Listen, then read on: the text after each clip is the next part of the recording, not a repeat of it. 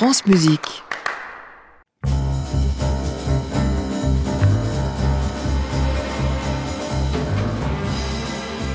Nous l'avions reçue en début du mois et on en a profité pour la soumettre aux questions de la playlist classique.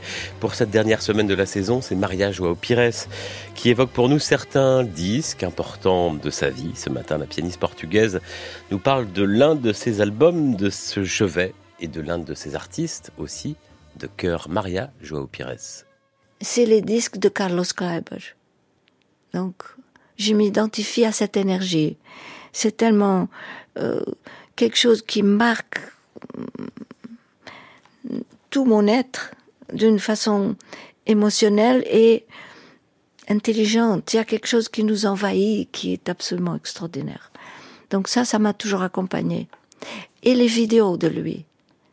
Les vidéos de lui sont tellement spéciales parce que son expression, son visage nous raconte, non seulement il parle directement au musicien, le musicien en une seconde réagit à ce qu'il dit, à, son geste, à son visage. C'est une chose qui me, me passionne, ça. C'est le langage corporel qui, qui fait que nous sommes, nous avons une liaison directe et pas intellectuelle. Dans la musique, dans l'art en général, il y a le côté où on analyse, où on apprend, on, on sait des choses, mais puis, ce qui est vraiment miraculeux, c'est quand après on a un autre chemin. Et l'autre chemin, c'est on n'a rien appris, on ne sait rien, mais il y a un lien direct de la source à, à notre corps.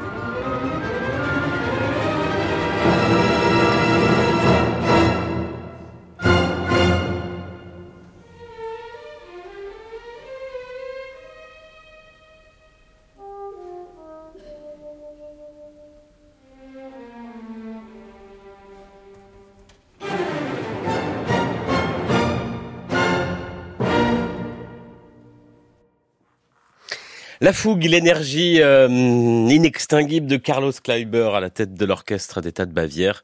C'était le final de la quatrième symphonie de Beethoven enregistrée en 1982 à Munich, disque choisi ce matin pour nous, par Maria Joao Pires, c'est la playlist classique, c'est aussi un podcast. Plus d'une quarantaine de musiciens depuis la rentrée dernière, depuis septembre, qui ont évoqué pour nous leurs albums de cœur. C'est à retrouver sur le site et sur l'application Radio France. À réécouter sur francemusique.fr.